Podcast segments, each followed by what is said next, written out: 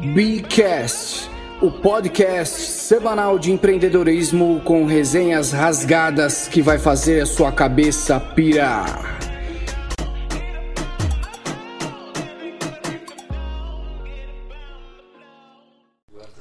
Sincronizadaço. Fala pessoal, beleza? É um prazer estar aqui com vocês mais uma vez. Pedro Souza falando, professor de empreendedorismo. E essa iniciativa aqui, ela tem o objetivo de ajudar pessoas a inspirar, conectar pessoas ao movimento empreendedor. A gente espera que esse bate-papo que nós vamos ter hoje aqui, com o quinto episódio, possa te ajudar de alguma maneira. Beleza?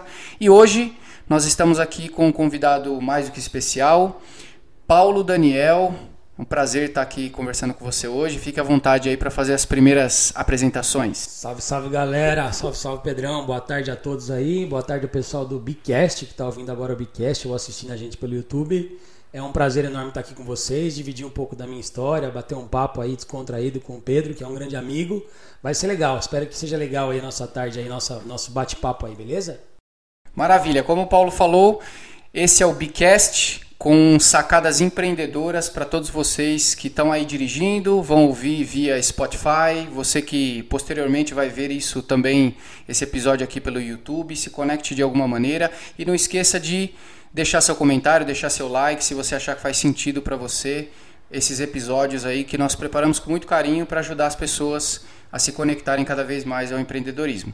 Bom, vamos lá então. Nós estamos no quinto episódio. Esse quinto episódio ele tem um sabor diferente porque a gente vai falar de marketing digital, né? É, como é que o marketing digital hoje pode impulsionar, pode alavancar a carreira profissional de um, de um, de um profissional, né? Melhor dizendo, né? E de uma empresa. Então, nada melhor do que conversar com alguém que é expert nessa área e já trabalha há muitos anos, né? E eu queria começar com uma provocação, viu? É, aliás, aliás, antes de mais nada, deixa eu só perguntar para o Paulo aqui para vocês é, entenderem um pouco melhor, né? Nós somos amigos, trabalhamos juntos no mesmo co-work. Acabei esquecendo no início aqui de fazer uma resenha, mas nós estamos aqui ó, na Full Work. Full Work é um co-work aqui no interior de São Paulo. Se você não sabe o que é um co-work, é um espaço compartilhado de trabalho, onde profissionais eles trabalham em muitas vezes salas privativas, outras salas compartilhadas. A gente, eu e o Paulo temos o prazer de trabalharmos juntos aí numa das salas compartilhadas aqui do Cowork e a nossa conexão é muito forte. A gente tem alguns projetos como sócios, participamos de outros tantos aí como parceiros e vai ser um bate-papo muito legal aí. Então, feita a resenha aqui da, da Fowork, feita a resenha do Paulo. Paulão, fala pra gente aí, é, você sempre trabalhou com marketing desde adolescente, como é que o marketing entrou na sua vida? É, na verdade, é, antes de mais nada, assim, agradecer aí pela, pela sessão do espaço é a Adriana. Obrigado, Adriana, por, por ceder o Forking pra gente aí. O Cowork aqui pra gente é, é nossa segunda casa. Obrigado, Dri, aí pela, pelo espaço. É, não, na verdade, assim, cara, o marketing entrou na minha vida é, faz um tempinho já. Não vou falar que eu nasci com isso, mas eu sempre fui muito aficionado por propaganda, né? Assim, eu sou daqueles que gostava mais da propaganda do que o próprio programa, sabe? Assim, esperava vir aqueles anúncios que chamavam a atenção da gente, que se a gente for conversar, a gente vai acabar lembrando de alguns anúncios que faziam muito sentido pra gente. Né? A gente acaba lembrando do Bonita Camiseta, Fernandinho, a musiquinha lá do Café Seleto tem, né? Porque são propagandas que marcavam a, a, a nossa a nossa história e eu gostava muito de propaganda, né? Mas nem sempre foi assim. Eu trabalhava, eu, eu, eu trabalho desde os 14 anos, né? Eu era guarda-mirim e, na verdade, assim, na cidade de Botucatu, onde eu moro, é um projeto onde eles a, a, né, assim, selecionam adolescentes para trabalhar, né, para iniciar na carreira de trabalho. E foi assim que começou minha, minha carreira profissional. Né, assim, aos 14 anos fui trabalhar, eu tinha uma habilidade muito grande com datilografia na época, né? Tá, isso vai acabar, isso vai acabar mostrando a minha idade, mas enfim, não é problema nenhum. E eu trabalhava com, com, com datilografia, tinha uma afinidade muito grande e apareceu uma vaga para eu trabalhar no, no órgão público da cidade, né, na prefeitura. E eu fui lá, fiz o teste, passei. Só que quando eu fiz 18 anos, cara, por ser um órgão público, eu precisava de concurso público para entrar. E não tinha concurso público na, naquele momento em que eu completava 18 anos. E nesse momento foi quando assim virou uma chave para mim, assim que eu comecei a me interessar mais por tecnologia. Nós estamos falando aí de 98, então assim, eu estava fazendo 18 anos e até então nada de propaganda na minha vida ainda, né? Mas já está chegando, né? Ela já começou a se aproximar. Tinha alguns amigos que já trabalhavam em rádio, né? Assim, já tinha esse contato com esse universo do show business aí, com propaganda e tudo mais. E foi quando o, o, o, meu, o meu supervisor da prefeitura falou: Olha, eu estou iniciando uma escola de informática e eu gostaria que você estivesse com a gente. Né? Que você tem habilidade com isso, você tem muita facilidade com o computador e tudo mais. Você não quer trabalhar com a gente, dar aula de informática? A gente prepara você para ser um professor de informática? Eu falei: Putz, cara, precisa primeiro, primeiro, precisando trabalhar, né? E segundo, com uma grande oportunidade na frente, né? Assim, olha lá de novo a gente falando de oportunidade, né? É, foi lá seu Mário Perini, Pascucci que me deu uma oportunidade de me tornar professor de informática da Guarda Mirim. E assim comecei a mexer com tecnologia. Aí me, né, a minha primeira profissão aí foi como professor de informática.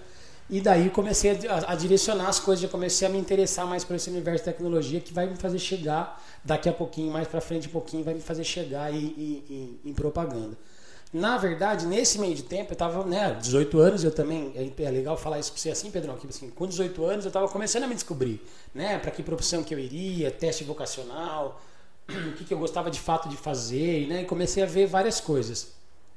Nesse espaço de tempo, comecei a decidir que ia estudar, fazer faculdade e tudo mais, fui fazer um monte de teste, e meio que deu uma louca em mim que eu queria fazer educação física, né? Assim, gostava muito de eu era atleta, pratiquei esporte para a cidade de Botucatu, né? Joguei futebol. Então, assim, ah, vou fazer educação física, eu gostava demais. Tinha dado meu teste de vocacional tinha dado uma loucura de resultado, uma na área de biológicas, uma na área de humanas, uma na área de exatas. Eu falei, mano, eu vou para educação física e vou me, né, me virar com ela. Eu gostava muito da profissão e daí comecei a estudar e nesse meio de tempo é, apareceu um trabalho para mim trabalhar com edição de vídeo. Né, assim, eu estava né, nesse negócio, nessa transição de sair de professor de educação física para poder né, sair da, da, da professor de informática para ir para educação física. Fiquei sem trabalho, estava estudando, precisava pagar as contas de novo. E um desses meus amigos que trabalhava na rádio falou: tem uma vaga para editor de vídeo né? Assim, para você ser editor de vídeo numa produtora de vídeo em Botucatu. Você quer mandar bala, você tem habilidade, o cara te treina.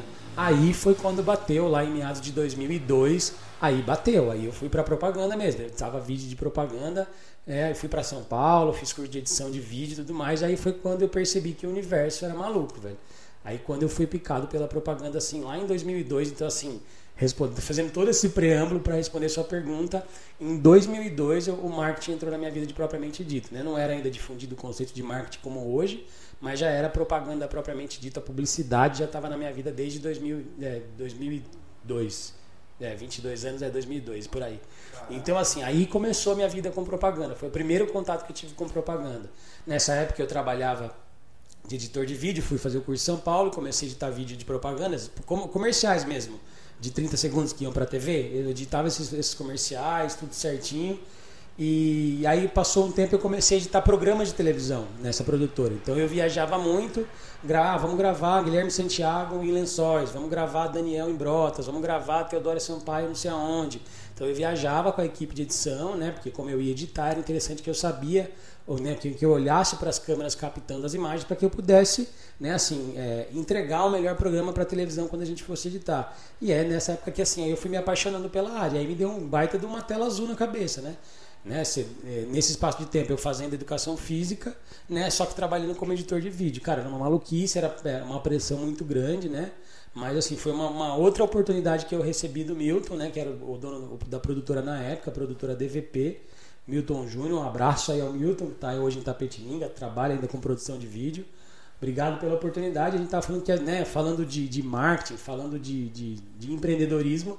Mais uma vez, a gente sabe que tudo isso né, é, é em torno desse mundo de oportunidade. E mais uma vez está lá um empreendedor que acreditou no jovem, falou: ó, vamos lá dar um treinamento para ele para que ele possa se desenvolver numa carreira. Né? Então foi bem legal. Assim. Então foi lá em 2002 que tudo começou. Legal, cara, legal. E é importante mencionar que não é do dia para noite, né? São 22 anos aí praticamente, mesmo que, óbvio, né? Os primeiros anos a gente, na nossa profissão, a gente está começando, né? Está se desenvolvendo, mas são 22 anos de estrada mexendo com, é, com verdade, o cenário, é, né? Na verdade, sim, são 22 não, vamos fazer 18, né? Eu tenho 40, vai, vai ser 18, 19 anos quase envolvido com tudo isso. Só que assim, como você falou, eu estava no início da carreira. Então, assim, eu acabei me formando em educação física, né? Fui atuar na área de educação física e ainda em paralelo com a edição de vídeo. Aí quando eu me casei, fui embora de Botucatu, daí óbvio que não dava para tocar as duas carreiras. Fui embora para Botucatu e me distanciei um pouco da, da publicidade, né? Fui para outra área, estava indo para uma cidade que eu não conhecia ninguém e eu tinha habilidade com, com é, liderança de equipe, já tinha feito pós-graduação nisso fui buscar formação nessa área de, de recursos humanos, trabalhei um bom tempo com isso também. Aí quando eu retorno para Botucatu em 2011, né, tava, minha esposa passou no concurso público aqui, eu volto para Botucatu em 2011, aí eu recebo uma outra oportunidade daí de empreender na área de, de, de, propaganda mesmo, com um veículo de comunicação, onde dois amigos meus trabalhavam, e eles me chamaram para compor o time. Daí como ajudante mesmo na época, assim, para voltar, entrar no mercado de trabalho, e daí eles perceberam que eu tinha é, a veia empreendedora, né, que eu queria mais do que aquilo que a gente podia entregar, e daí acabei sendo chamado para ser sócio, fazer parte da equipe. E daí de 2011 para frente, cara, daí eu não parei mais. Daí, ah, entendi, entendi. Daí 2011 para frente o marketing veio pesado para minha vida, né? Assim, eu passei um bom tempo com eles aí na sociedade. E de dois anos para cá eu percebi, né, assim, olhando para tudo isso e essa minha inquietude, é, eu percebi que empreendia já que era empreendedor e queria sempre crescer e tudo mais eu olhei para aquela história toda que eu estava inserido, desse programa que eu estava inserido, e falei, cara, tem um pedaço de uma história aqui que está faltando ser contada, sabe assim? Por isso tem um pedacinho. Tá, já estava percebendo essa movimentação do mercado digital, do marketing digital, né? essa virada. Falei, cara, vai ficar uma lacuna aqui se ninguém atuar, e eu quero atuar nessa lacuna. Foi daí quando eu decidi sair da sociedade e viver carreira solo, né? Carreira solo em partes, porque é. hoje eu trabalho com muito mais gente do que eu trabalhava antes mas assim, foi quando eu falei assim, não, agora eu preciso seguir minha carreira aqui. Aí falei para eles, ó, para mim deu, o desafio foi, mas aí já não conseguia mais largar do marketing. Daí, aí como eu sou autodidata, eu vi, desde lá eu venho estudando muito marketing digital, marketing digital, marketing digital, para entender como esse mundo funciona. Na verdade, não só entender, Pedrão, sabe? É mais para traduzir isso para nossa realidade, cara. Nós estamos numa realidade do interior de São Paulo que a gente precisa de algumas traduções, cara, porque às vezes as pessoas, é, hoje a informação chega em todo mundo, né? os grandes players do mercado, os caras investem pesado, então a, informação deles chega em todo mundo. Né? Então todo mundo vê vídeo do, dos caras grandes da internet, Érico Rocha, Conrado, Conrado Adolfo, Murilo Gun, sabe, Pablo Marçal, a galera vê muito esse conteúdo dessa galera do marketing digital fala, putz, quero fazer também. E daí assim, bate no, esbarra num negócio chamado tamanho, né, cara? Porque os caras são grandes players. Então eles têm grandes resultados por conta de tudo que ele faz. Então daí eu entendi que eu tinha um papel que eu falei, cara, eu preciso traduzir isso que eles estão falando, os grandes players falam, filtrar e entregar para a minha região, para minha cidade, para minha localidade, para as pessoas com que eu tenho contato. Daí então é o que eu faço hoje enquanto marketing. O, o meu empreender hoje é em marketing digital. Entendi. Caramba.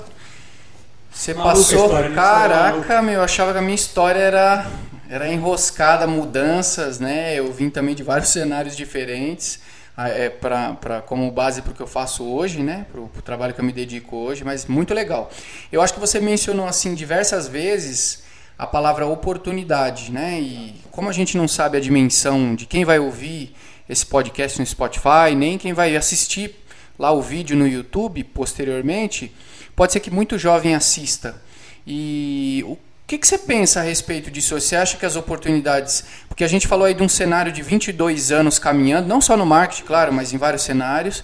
E você falou várias vezes que recebeu oportunidade. Você acha que ainda hoje tem dono de empresa, empreendedor aí que está dando tanta oportunidade assim para as pessoas? Olha, Pedro, é, sinceramente eu não sei como é, te falar assim, se, se, eu percebo esse tanto de oportunidade como tinha na minha época, né? Assim, até mesmo pela escassez do trabalho, é, eu penso também que pela, pela dificuldade de se absorver alguém no mercado de trabalho, eu acho que os grandes empreendedores, ou até mesmo assim, não, não estão, mas assim, as pessoas, os empreendedores de modo geral, eles estão com dificuldade por conta de tempo, cara. Sabe assim, a minha percepção é assim, hoje eu preciso contratar alguém para me dar resultado. E daí o cara não dá oportunidade, ele quer alguém já pronto no mercado. E daí a gente cria um grande nó no mercado. Porque assim, é, é meio que um vira um loop infinito, né? Eu preciso formar novas pessoas para que elas estejam preparadas para o mercado de trabalho. Só que na hora de contratar, eu quero alguém que já esteja preparado. E quem está formando essa pessoa? Então nunca vai ter ninguém formado. É aquele lance da primeira experiência, do primeiro emprego, da, de tantos programas que a gente tem no governo que né, falam sobre isso, assim, caía de fato real isso, sabe assim? Como é que eu vou pegar alguém para dar uma oportunidade como eu recebi lá atrás? Cara, eu, ele, né, o Milton pagou um curso de edição para mim. Sentei e batei um papo com ele, eu não sabia nada de edição, sabia, manjava muito de computador. Manjava lá de Photoshop, mexia lá minhas coisinhas, fazia minhas coisinhas lá.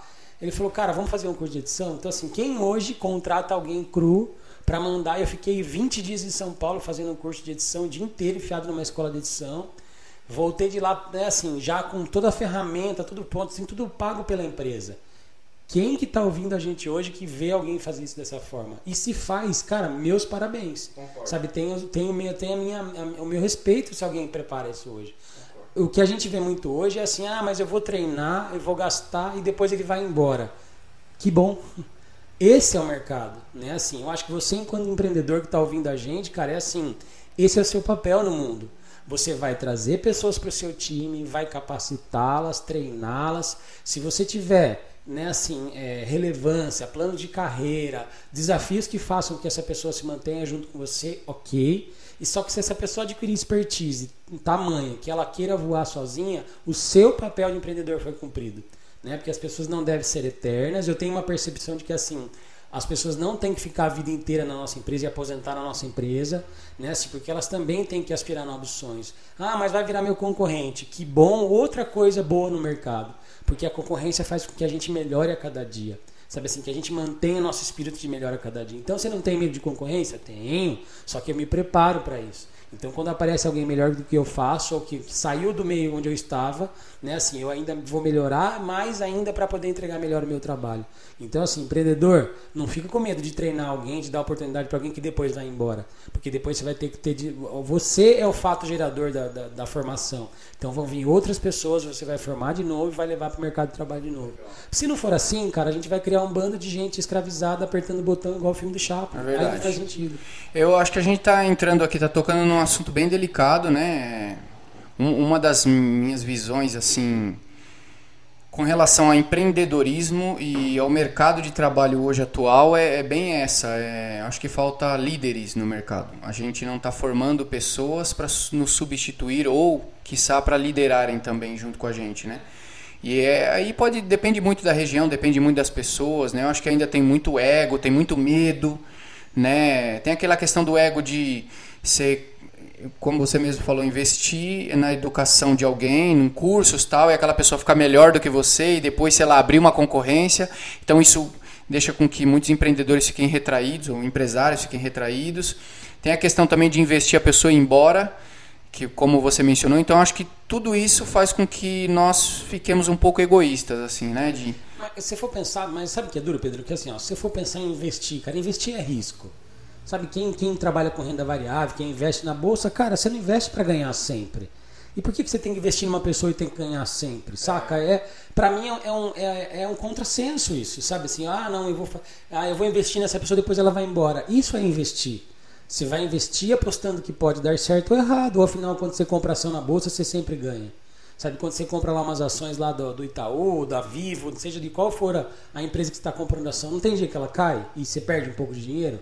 Isso é investimento, então tem risco investir. E por que, que no ser humano não tem que ter risco? É então, assim, é complicado você falar assim, ah, não, não vou investir, e, gente, e, o empresário ficar retraído. Porque, cara, é parte do processo. Sabe assim? Então eu já tenho que ter em mente de que assim, eu não posso ficar é, preparando alguém que vai ficar comigo a vida toda. Pode ser que fique, pode ser que ele encontre a razão dele e fique com a gente um bom tempo, 10, 15 anos, e que bom que ele veja é, valores na tua empresa, no teu negócio para ficar contigo esse tempo todo. Mas se de repente ele, você preparou a ponto, preparou esse profissional a ponto dele que ele pode voar sozinho, um voo ainda melhor que o seu, sabe que vai ser sempre no coração dessa pessoa? A gratidão. Ó, quem me ensinou a fazer isso foi aquele cara que me deu aquela oportunidade. Aqui, eu tô aqui falando, ó, foi o Milton que me deu a oportunidade e eu reconheço isso nele. Que, né, talvez ele nem saiba disso, nunca falei isso para ele, mas foi ele que me abriu as portas do mundo do marketing. Legal. Então, assim, a gratidão que eu tenho por ele, por, aquele, por aquele, aquela oportunidade que ele me deu lá atrás. Então, assim, isso nunca ninguém vai mudar. Sabe assim, ninguém vai tirar do cara. Sabe assim, não é. Não, a minha intenção não é que ser maior que ele ou melhor que ele, é, é trilhar a minha, a minha estrada. E isso ninguém pode impedir a gente de fazer. Né? Ser empreendedor, ninguém pode impedir nenhum funcionário de querer sair e crescer. Né? Assim, é o risco e é a dor de ser empreendedor. Você vai ter ciclos de funcionários grandes, ciclos menores, mas vai ter sempre ciclo. A vida é cíclica. Né? O ciclo da água existe. A água, uma hora está vapor, uma hora ela está líquida, uma hora ela está. Isso, aquilo. Toda a vida é cíclica. Então não tem como não ser assim. Eu reparo que geralmente a, a procura por profissional, as características, as características né, que as pessoas elas. É, quando estão procurando, falam assim: ah, eu preciso de pessoas proativas, eu preciso de pessoas é, é, sei lá, expert no assunto, que você não precisa ficar falando muito, a pessoa já pega no ar, vai lá e faz, que puxe projetos, que, enfim, é, é, e aí invariavelmente eu falo a mesma coisa para elas, né? Essas características que você está pedindo são características de pessoas empreendedoras. É, quando você encontrar uma pessoa com, com, com, todas essas características, ela vai trabalhar só um período na sua empresa, depois ela vai sair. Né? Então, é, fica até um. Se é que a gente pode dizer que é dica ou recado para quem está ouvindo, para quem vai ouvir, né? Invista em pessoas, sem medo, né? É, eu também eu, eu, penso muito assim. Eu acho que assim, se a gente investir em pessoas, cara, e elas ficarem melhores, o mercado vai melhorar de uma maneira geral.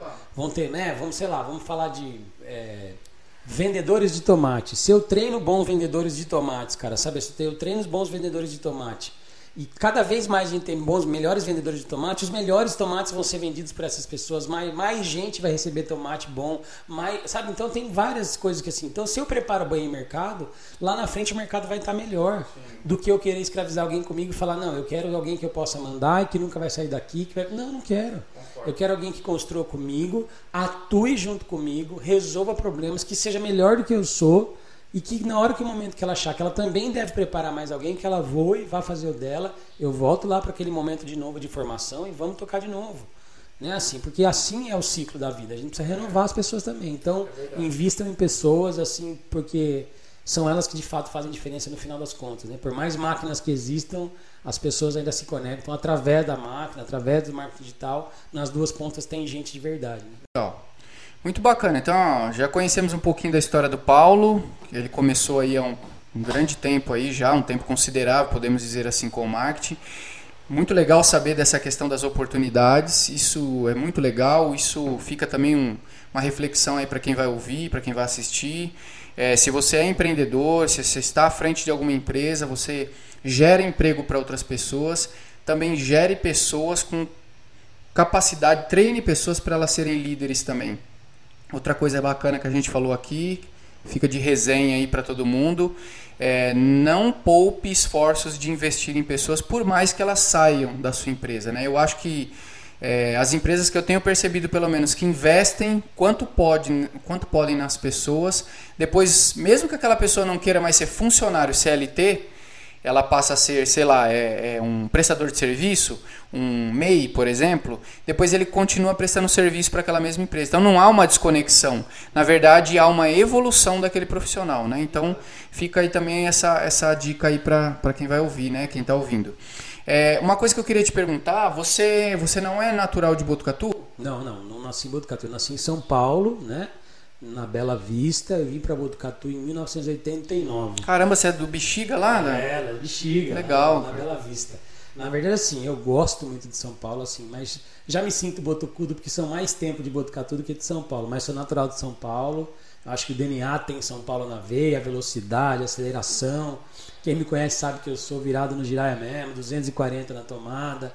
Durmo na hora que apaga, mesmo que acaba a energia. Gosto muito dessa história de, dessa é, velocidade que São Paulo vive, mas a segurança do interior pega a gente. Chega um momento da vida onde a gente tem filhos, tudo família, a segurança do interior deixa a gente mais tranquilo, mais à vontade. Então eu moro no interior e sou muito feliz de morar em Botucatu, uma cidade legal que me acolheu bem, meus meus amigos verdadeiros e poucos amigos estão aqui. Né, assim, tenho amigos fora, mas a Botucatu é, é a cidadezinha do coração, assim, mas sou natural de São Paulo. Não sou de Botucatu de na, nascimento, né? Legal. E quando é, quando é que você muda para Botucatu nessa linha do tempo? É, eu mudei para Botucatu em 89, quando os meus pais vieram ficar mais perto da minha avó, que morava aqui, aí eu vim com 9 anos para cá, né? Então já são 31 anos de Botucatu. Então eu vim para cá em 89, né, assim, ainda criança, então é um período que dava para mudando os amigos ainda, criando aquele vínculo de amizade. Então os vínculos de amizade ficaram aqui, né? Tem muita gente que, é, que é familiar fora ainda, eu tenho parte da minha família do Nordeste, né? Meu pai nasceu em Alagoas, é, nasceu lá na cidadezinha de no estado da Alagoas, na cidade de Branquinha. Então, assim, eu tenho família espalhada pelo Brasil todo aí, mas assim, agora o concentrado da galera mesmo está em Botucatu. Legal, bacana então. É, cara, eu sei que, assim, eu te acompanho aí regularmente, né? A gente trabalha praticamente aí, vamos, vamos considerar aí 10 horas por dia no mínimo, a gente trabalha junto, né? E eu sei que você também é um cara que fora a profissão, né, é muito, eu acho muito importante falar um pouco da família, da nossa família, de projetos que a gente participa fora de empreendedorismo. Daqui a pouco é, a gente parte de, de fato aí mesmo para falar do marketing. Vamos alfinetar, vamos, vamos, Vamos provocar esse assunto aí mesmo, porque eu acho que realmente tá rolando muita, muita coisa estranha no mercado, assim como tem muita novidade também. Mas antes de passar para essa parte, fala um pouco da tua família. Você falou que a sua esposa um dado é, momento aí do minha esposa minha esposa ela, é natural de Laranjal né? A Lucilene a Lu é natural de Laranjal Paulista. Eu encontrei com ela em Botucatu num, num determinado momento né? Assim a gente começou a namorar tal. Quando a gente decidiu casar ela estava fazendo faculdade pós-graduação em Rio Claro né? E eu trabalhava aqui na, na prefeitura, tal, já tinha saído desse processo do, do da edição de vídeo, da faculdade, ainda tra trabalhava na prefeitura de volta, passei no concurso público, enfim. E daí chegou num ponto a gente falou, cara, e a gente casou e continuou morando separado, sabe, Pedrão? Ela, ela ficava em Rio Claro a semana toda e vinha para Botucatu aos finais de semana. E eu ficava aqui durante a semana por causa da prefeitura. Aí chegou num ponto a gente falou, não, cara, não dá para fazer isso mais tempo, vamos ter que ficar juntos. Ah. É, não casou, vai ter que ficar junto, vamos ter que ficar junto tempo. A gente fez umas contas, compensava ela, eu ir para Rio Claro, porque querendo ou não, ela tinha uma carreira, ela estava construindo uma carreira dentro da universidade e a gente sabia que é, construir carreiras na universidade, na academia, é muito difícil. E ela já tinha conseguido essa porta de entrada. Então era muito mais danoso para ela sair desse processo para vir para Botucatu do que eu ir para lá. Então, assim, eu abri mão da, da, da, do concurso público que eu tinha aqui, porque não fazia sentido, não era o que eu queria fazer né? Já estava me distanciando de novo da publicidade, não era o que eu queria fazer. Então eu falei, não faz sentido eu ficar, então vamos embora. Então daí a gente mudou para Rio, Rio Claro. Então de 2008 a 2011 a gente ficou em Rio Claro, que foi quando nasceu minha primeira filha, Maria Eduarda, hoje ela tem 12 anos. Né, assim, aí a gente falou, bom, nasceu a, a filha, vamos ficar aqui em Rio Claro mais um tempo. Aí ela terminou o processo de pós-graduação, fez doutorado, mestrado, doutorado, pós-doutorado, e daí ela precisava encontrar um emprego, e daí começou a procurar emprego, e até uma vez eu brinquei com ela, falei, ah, você ainda vai trabalhar em Botucatu, e não tinha nada do que ela faz em Botucatu. Falei, ah, mas vai ser você que vai levar para Botucatu a sua área, e dito e feito. Abriu-se um concurso naquela área de proteômica, e ela passou né, como pesquisadora da Unesp, até hoje trabalha como pesquisadora da Unesp, e daí ela voltou em outubro de, de 2011, ela volta para Botucatu com a, com a Maria pequenininha, e daí no final do ano eu também voltei. Aí eu voltei para Botucatu em 2011. Então assim, aí que a gente acabou voltando para Botucatu, aí ficamos em Botucatu de fato, né? Aí construímos, falamos, agora é aqui que a gente vai fincar o pé, né? Aí construímos, aí tivemos uma segunda filha, aí eu tenho a Amanda, que está com sete anos hoje. A Amanda é uma, uma figura, o Pedrão conhece. Quem conhece a Amanda sabe que ela é da pá virada. Hoje, até antes de vir né, para gravar o podcast, eu estava em casa, mandei umas fotos para o Pedro, ela estava querendo, encasquetou que ia aprendendo a de skate pai, eu quero aprender a andar de skate, você me ensina? Eu falei, ai, como se eu soubesse andar de skate. Eu falei, você me equilibrar. E eu já ensinei ela a se equilibrar, fazer virada, virada do skate para cima e para baixo, bater o pé para poder andar. Tá lá, saí de casa, ela tava lá na rua, na calçada, é, andando de skate. Então, assim, essa é minha família, meu irmão também é em tá, tá em Botucatu com a gente.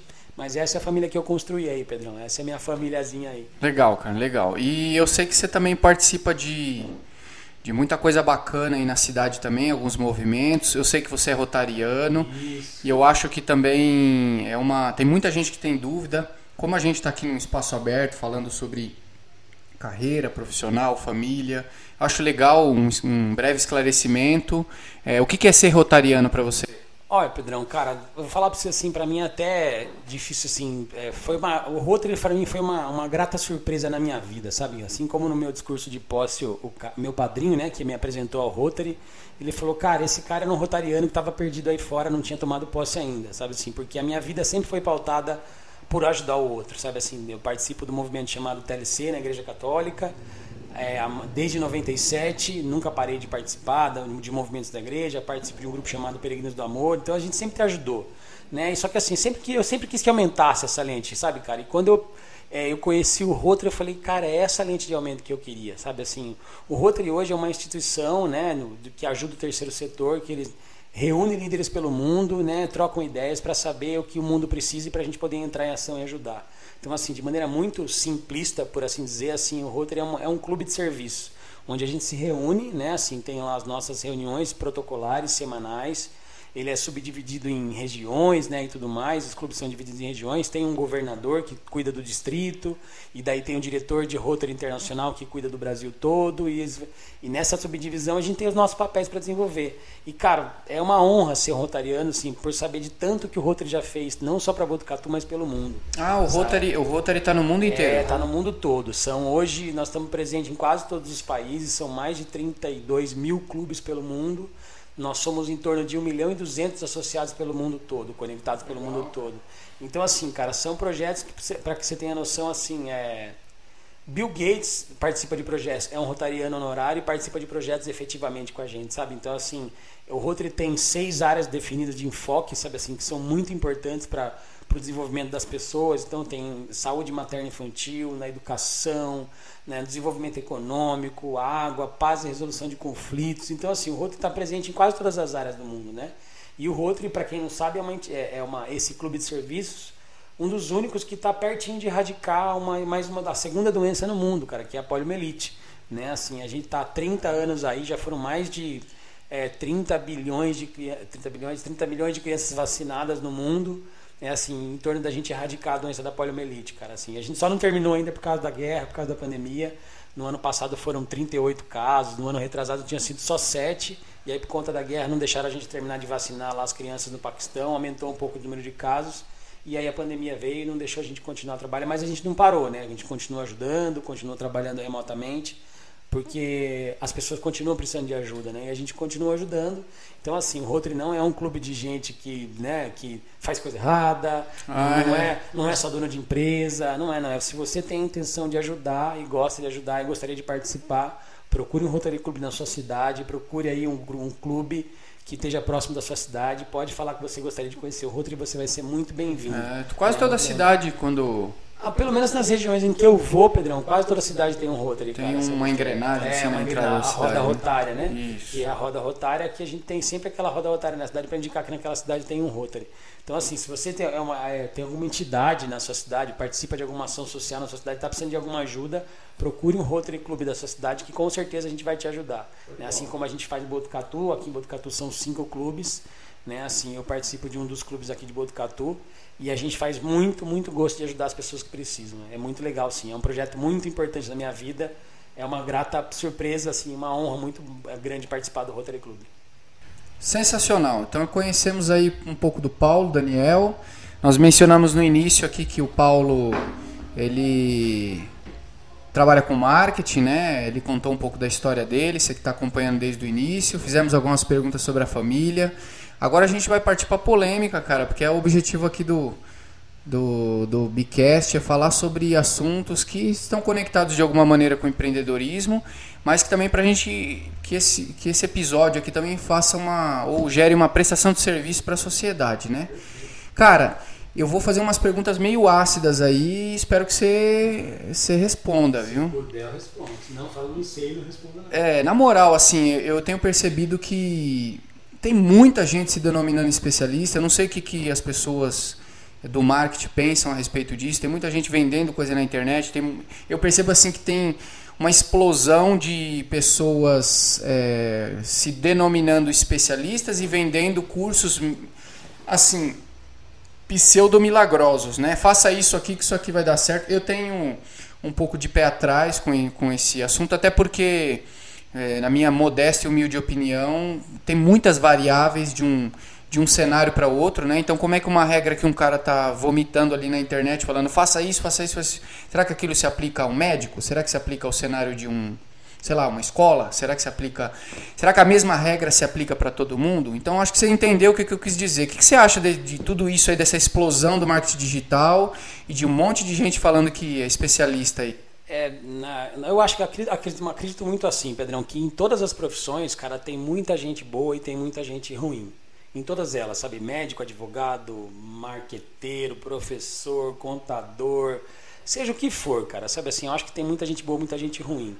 O problema é que, assim, a difusão das coisas na internet nos últimos cinco anos, cara, é, fez com que todo mundo, muita gente aproveitasse muita onda, sabe? Aí, assim, e a galera, como eu falei para você, como a gente tem muito acesso hoje à informação, todo mundo está entregando muita coisa falando que é especialista naquilo. E eu não tenho nada contra os especialistas, cara, sabe assim? Só que tem que ser especialista mesmo. Sabe, tem que ser a referência que todo mundo busca, tem que ser você o cara que todo mundo vai buscar como como papa daquele assunto. Sabe assim, por isso que eu não me acho especialista, cara. Eu sou estudioso, eu sou curioso, eu sou teimoso, eu testo, eu valido, né? Eu aplico para saber se vai dar certo. Esse é meu trabalho, né? Então assim, quando você fala, ah, você é especialista em, em, em experiência de usuário, não. Eu sou um estudioso de experiência de usuário, que estou sempre testando novas formas de fazer, olhando as mudanças das ferramentas, sabe assim? E o que a gente vê não é isso. É uma galera lendo livro, dividindo o livro em capítulos e criando mentoria, criando curso online, entregando como milagre. Sabe assim, não, não, quem trabalha de fato com isso, né? E eu estou falando aqui dos meus amigos publicitários, marqueteiros, que trabalham com isso, sabe o quanto é difícil você gerar resultado hoje, cara? Sabe assim, principalmente por conta do volume. Porque tem muita gente com essa conversa, parece uma cortina de fumaça, saca? Não, 10 passos para que você aumente seu Instagram em 10 mil seguidores. Faz, mano, não dá, cara, sabe assim? Porque é o que você falou no começo, sabe assim, dessa, dessa pergunta. Não é toda regra que serve para todo mundo. Se eu tenho uma imobiliária, ela funciona de um jeito. Se eu tenho um médico, ele funciona de outro. Os públicos são diferentes. Sabe assim, os públicos estão buscando coisas diferentes. Então não dá para usar a mesma métrica, a mesma estratégia, o mesmo curso, a mesma, o mesmo copy, o mesmo. Sabe, não dá. Então, assim, quando você for ver as minhas redes sociais, por exemplo, né, do, projeto do Clube do Marketing que a gente participa, a gente está colocando lá nosso marketing como artesanal. Né? Nem é um termo muito original nosso, mas a gente entendeu que encaixa para gente. Né? Assim, até o, o, o, Vinagre que fala sobre isso, de marketing artesanal e tudo mais, e a gente compartilha desse nome porque assim a gente faz à mão. É, é processo artesanal mesmo, sabe assim? É, é um a um por mais digital que o mundo esteja, a gente tem que entender o cliente ao cliente. Como é que eu posso usar técnicas milagrosas, cursos milagrosos, sabe assim, mentorias milagrosas para todo mundo. Faz isso que vai dar certo para todo mundo. Né? E o pior, depois a galera não, não já percebendo que o pessoal já não está mais acreditando em tudo isso, a galera começa a ir daí nichar. Né? Marketing para nutricionista, marketing para coach, marketing para não sei o que, marketing para contador, marketing para advogado, marketing para médico. E a galera começa a daí nichar com a mesma coisa. Quando você vai esmiuçar e ver, é tudo a mesma coisa. Então isso é preocupante no mercado. Então, assim, o meu papel, o meu propósito enquanto profissional dessa área é traduzir tudo isso para os meus clientes de maneira que assim, olha, se você vende roupa, a gente vai falar com quem está querendo comprar roupa. E não é a mesma conversa se você é médico, a gente vai ter que falar com quem está querendo a sua especificidade de médico. Né? Então a gente tem clientes médicos hoje, que cirurgião bariátrico, que a gente precisa falar com as pessoas que estão querendo fazer cirurgia bariátrica. E não é todo mundo que quer sobre esse, receber esse assunto. Então eu preciso de, dirigir direito o assunto e a comunicação tem que estar dirigida. Então, assim, a minha preocupação com esses caras que se, se dizem especialistas demais, olhe para as realizações deles, né? Assim, quando a pessoa. E por isso que eu falo, eu não sou especialista, eu sou estudioso. Estudo muito, me aplico, testo muito e tenho alguns resultados. Isso me faz ser quem eu sou. Melhor nem pior que ninguém. Agora, quando as pessoas se dizem especialistas e se intitula, dá uma olhadinha nos resultados dela. Né? Assim, mostra o, o, até onde ela foi, ou assim, onde ela tem potencial de chegar. Porque às vezes ela é de fato uma boa pessoa que não chegou ainda onde ela devia chegar no status de especialista, mas de repente tem bom caminho para chegar lá. Então ela também pode ser alguém que possa ter um destaque, possa trilhar um caminho bom. Então, cuidado só quando você for escolher o especialista que você quer porque se ele tiver com uma conversa genérica, essa conversa genérica não cai mais em muita gente, não. Tem Legal. muita gente que não quer mais. Fuja disso. Legal. Então, ó, vou até aproveitar esse gancho para você deixar uma dica aí para a galera que está ouvindo, para a galera que vai assistir. É... Se a minha empresa. E, e, qual empresa que não vai precisar hoje, né? Tudo, tudo no digital aí, tá tudo no digital, né? A gente vai precisar num dado momento, se já não tiver precisando e se já não tiver atrasado, né? Que já era para ter, né? É, se você fosse dar uma dica para a galera do que para a galera ficar atenta, qual que seria a sua dica na hora de contratar uma, uma, sei lá, uma agência, um profissional que fosse mexer com marketing para eles? Ó, eu tenho, eu tô lendo um livro agora, chama do Seth Godin, que chama Isso é Marketing, né? Que ele muda, ele mudou um pouco a minha perspectiva assim de como é, eu atender os meus clientes, assim, e é um livro muito legal para depois deixar como dica o pessoal ler aí a leitura. É, né? O, o que, que ele fala, Pedrão? Na verdade é assim, ó, para eu conseguir construir a dica com vocês. É assim, ó. Eu, o, o cliente tem uma jornada para te encontrar. Os meus clientes têm uma jornada para me encontrar. E daí, para que eu consiga ter um cliente interessante, ele tem que acreditar na jornada que eu tenho para propor. Então, assim, às vezes o cliente vem com ego muito inflado e eu tenho uma proposta que a, a priori faz sentido para ele. Só que quando eu vou aplicar, não atende aquele ego que o cliente tem. Então, em determinado momento, esse cliente vai deixar de ser meu cliente. Porque ele não está dentro da jornada e da, da, da vibe que eu tenho para contar. Então, assim, se eu vou deixar. Se, por que, que eu estou construindo esse raciocínio antes? Né? O, o livro do Sete Godin fala assim: é preciso que a gente aprenda a enxergar para falar para pessoas como elas devem nos ver. E daí a minha dica é assim: quando você for contratar uma empresa de marketing para o teu negócio, é, veja se você se conecta com a história daquela empresa, daquela agência de marketing porque de repente ela tem uma linha de trabalho, né? Assim, e elas não são iguais, né? Como eu falei, para mim ela é mais artesanal. A minha agência é mais artesanal. Eu gosto de trabalhar o cliente um a um, eu não tenho nada de grandes robôs, não sei nada, não tenho tanta ferramenta. Eu não vou ficar explodindo o resultado para ninguém, não vou ficar prometendo essa explosão de resultado. O que na verdade eu quero é construir bases sólidas, e isso eu construo de um jeito. Então, se alguma se tem alguma empresa procurando uma empresa de marketing que vai construir uma base sólida, muito provavelmente esse cara vai fechar contrato comigo. Esse cara vai ser meu cliente. Agora, se o cara está buscando resultado, resultado, resultado, resultado, e assim, de maneira exponencial, sem pensar em como, ele pode até fechar contrato comigo, mas em determinado momento ele vai falar, ah, esse cara é muito fraquinho. Sabe assim, porque ele está buscando outra coisa. Então, assim, quando você for contratar uma agência, cara, é, procura alguém que você conecte com. Né, a, a, a Camila Farani fala muito isso. A gente acaba se conectando a pessoas. A gente investe em pessoas. Então, quando você for investir numa agência de marketing, invista numa agência de marketing tem, que tem no seu time pessoas que se conectam, conectam com o seu jeito de ser. Se você quer mais resultado rápido, se você quer mais exponencial, você vai buscar uma pessoa que está também alinhada com isso. É bom, é ruim? Eu não sei.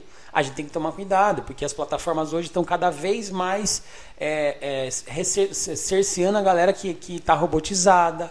Né? O Instagram muda o algoritmo todo o tempo, Facebook é, muda o algoritmo todo o tempo, exatamente para eliminar os, né, as fakes da internet, as contas fakes da internet para que as pessoas de maneira real se conectem. Então, cuidado com o que você está buscando. Então, quando você for buscar alguma coisa, for para deixar uma dica assim, se conecte com alguém que tenha o teu perfil de, de empresa. Ah, eu tenho uma empresa de esporte radical. Ache uma agência que também tenha características assim na galera que vai te atender, porque daí ela vai conseguir te entender e vai trazer, você vai estar junto, vocês vão trilhar junto uma jornada de cliente. Aí fica mais fácil.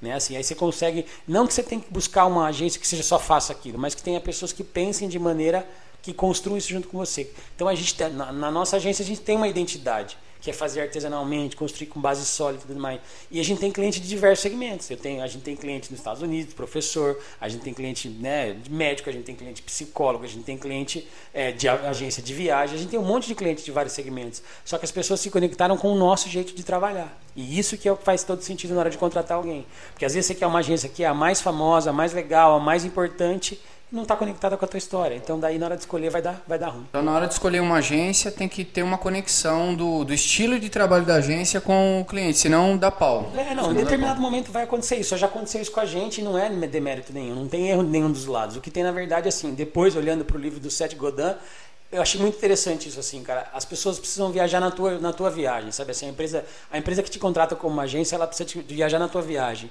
para que faça sentido para ela e para você, porque daí o resultado aparece, daí se constrói resultado. Legal. Porque de repente eu quero fazer uma viagem que o cliente hum, fala assim, essa viagem não sei se vai dar certo, nunca ele vai gostar do resultado que vai ser apresentado.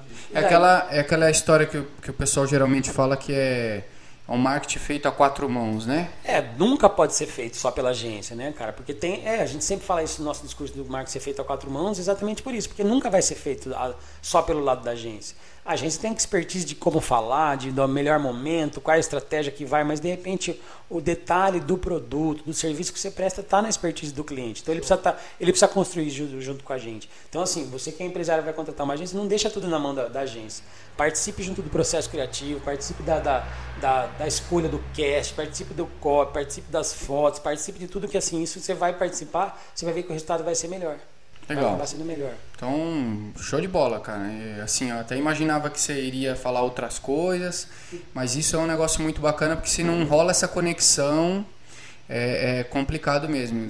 Assim, já, já até imagino vários cenários de problemas acontecendo, é, né? Não, você começa a prever alguns resultados, você é, não vai longe. É tipo aquela ideia de você contrata o motorista, depois você fica falando pro motorista, vira direita, vira esquerda, vira, você confia no motorista ou não confia é, no motorista? Você contratou um motorista que você é. confia, que você né, se predispôs a confiar no trabalho dele, vai pagar pelo trabalho dele e fala, ó, você dá certo, anda mais devagar, anda mais rápido, aí não faz sentido. Aí não faz sentido. Senta você no volante, vai você dirigindo, né? Entendi. Show de bola. É, outra coisa do marketing aí que eu acho que é importante mencionar também, acho que com a pandemia, a explosão do marketing digital aliás, já estava explodido, né? A pandemia só acelerou muito, muito mais as coisas, né?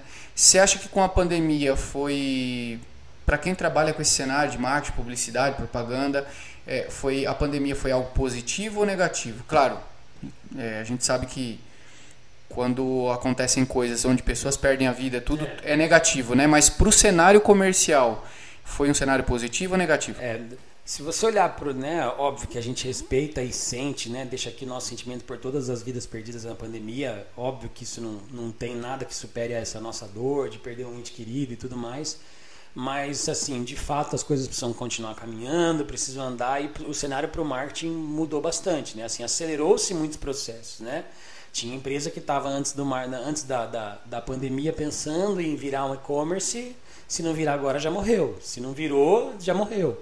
Sabe assim, é, tem empresa que estava pensando em fazer é, gestão de redes sociais, atrair cliente para a internet, e se não fez, morreu.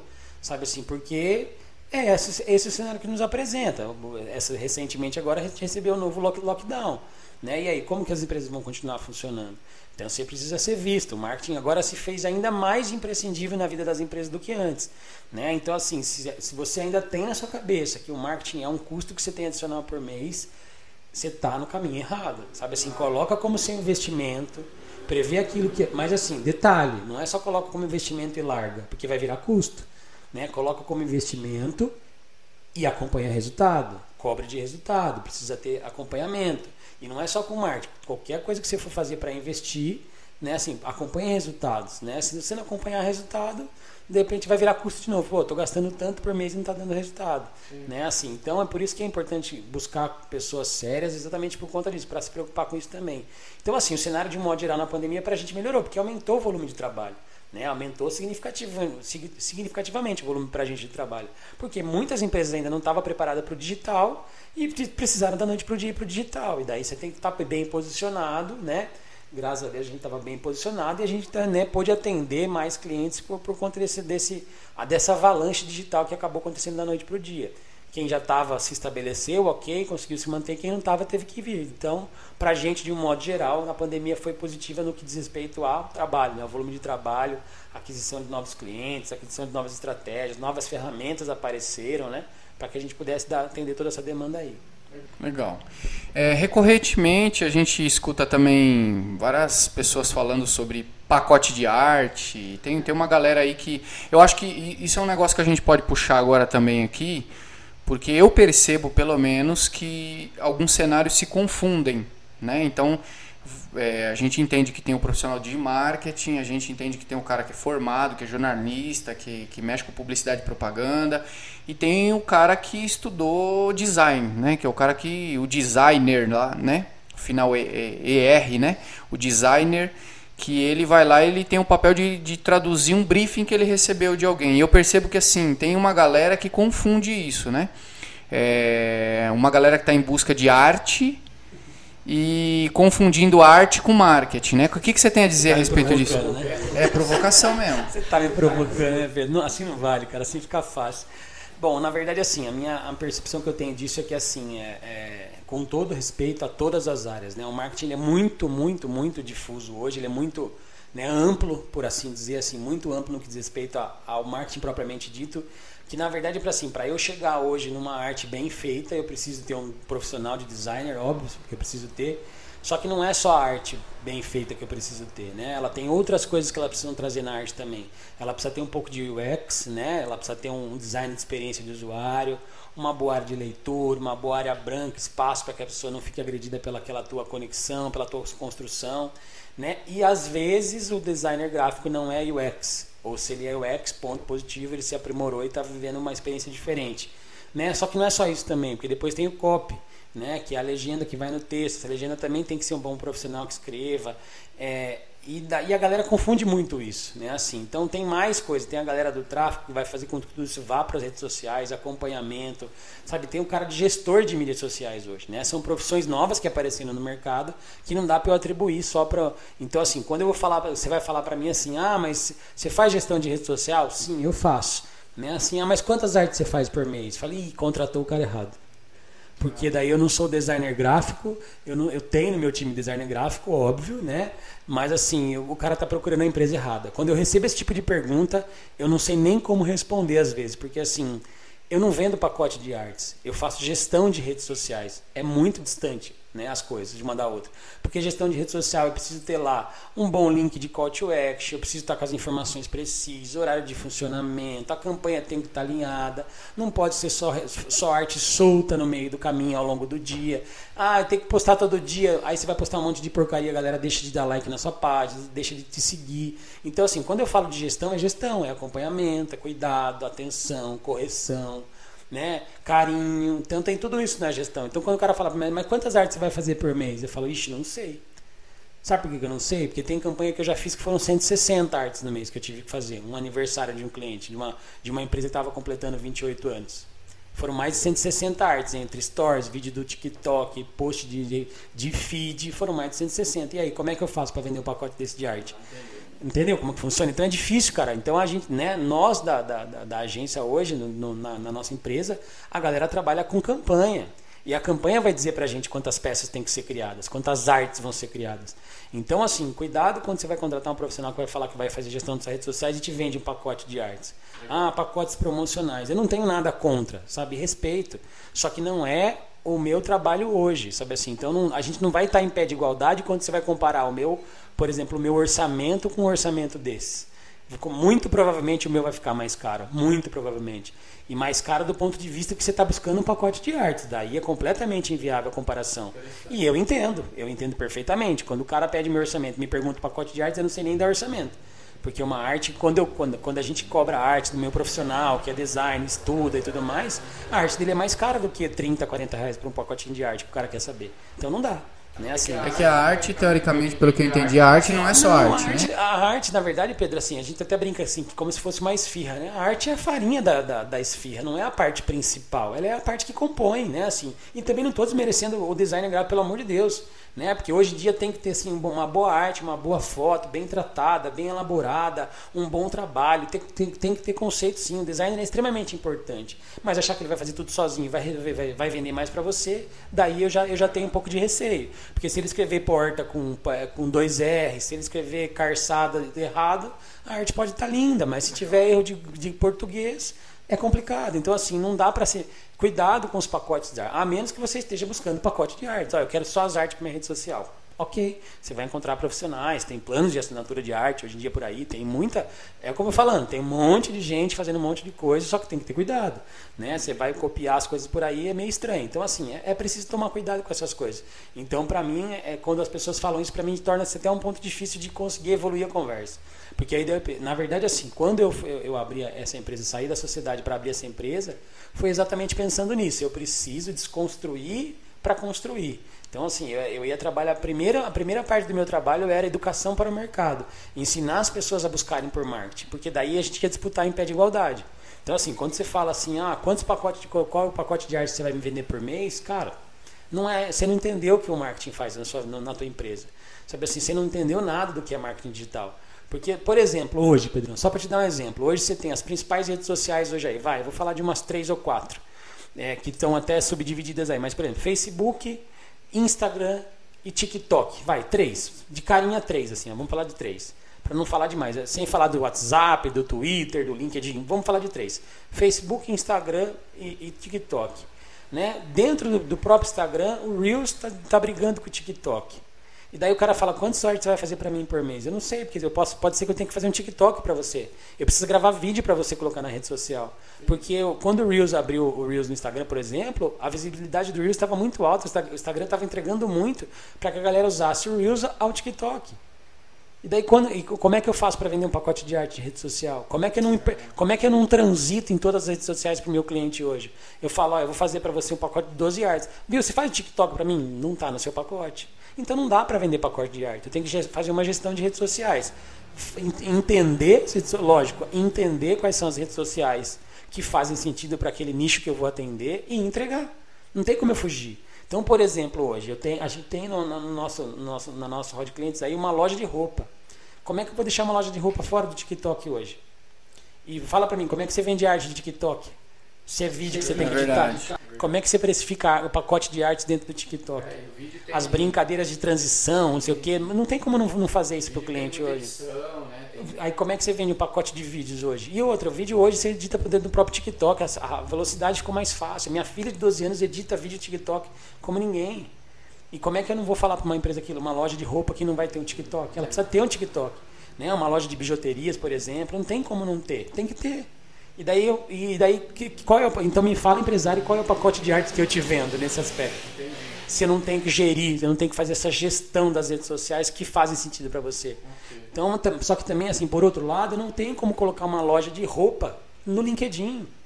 Sabe, entendeu como a gente é mais complexo do que quando a gente fala um pacote de artes? Então, assim, eu preciso entender, quando eu atendo um médico, faz sentido ele estar em determinada rede social e não faz sentido ele estar em outra. É, cada, cada nicho tem cada um a rede social. E vai fazer que... sentido. Você vai pegar de maior volume, você vai pegar aquela que é mais nichada, mais específica, e você vai, de repente, traduzir aquilo que de fato dá resultado para ele. Você entendeu como não tem como cobrar pacote de artes? Então, assim, não me leve a mal. Assim, e eu não tô nada contra, não sou contra quem vende os pacotes de arte. Mas, cara, a rede social você precisa tracionar, ela precisa te dar resultado, ela precisa te fazer chegar aonde você precisa chegar, se destacar frente aos concorrentes. E isso você faz com todas as estratégias, não é só com a arte bonita ou com o pacote de artes, postando 30 dias na semana. Às vezes, não, às vezes você nem tem público para postar todo dia. Você tem, essa é uma outra grande briga que eu tenho no marketing. Assim, ah, vamos postar todo dia. Tá, você tem que postar todo dia? Ok, vamos postar todo dia. Ah, não tem que postar todo dia, mas você tem que postar todo dia? Se você não tem, cara, não posta.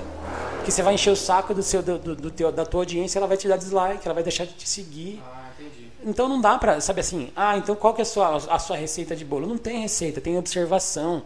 Se eu vou atender uma loja de roupa, eu tenho que pensar se é todo dia, se é duas vezes por dia, se é uma vez, se é um dia sim, um dia não. Se eu tenho um volume de roupas para entregar, se eu tenho, atendo médico, duas vezes por semana resolve o problema do médico, ou três vezes por semana. Sabe assim, de repente trazer o médico para o ambiente de uma live, uma, uma, uma, uma situação diferente, para que ele possa atingir pessoas diferentes. Então, assim, é, não dá para ter receita. Então, assim, ah, tem que postar todo dia. Há controvérsias, vamos conversar sobre isso. Né? Se você perguntar para mim se a Magazine Luiza tem que postar todo dia, ela tem né, bala na agulha para postar todo dia e ser relevante. Porque ela tem promoção, ela tem frete grátis, ela tem produto que ela distribui, ela tem preços arrasadores, ela tem celular, ela então ela tem volume para isso. Aí você tem uma loja que vende dois tipos de produtos. Você tem lá, sei lá, uma loja que vende é, sapatos. Você tem 12 tipos de sapato para vender. Você vai postar todo dia os mesmos 12 tipos de sapato? Então alterne os dias, busque audiência em horários diferentes, encontre coisa diferente para fazer, promoções que atingem diferentes. Você vai manter a sua presença ativa, porque as pessoas vão esperar para o que você vai postar. E não falar, nossa, de novo postando a mesma coisa. Então tem que tomar esse cuidado também. Entendi. Você falou duas coisas que eu acho que é interessante aí, até para uma prestação de serviço para a sociedade, né?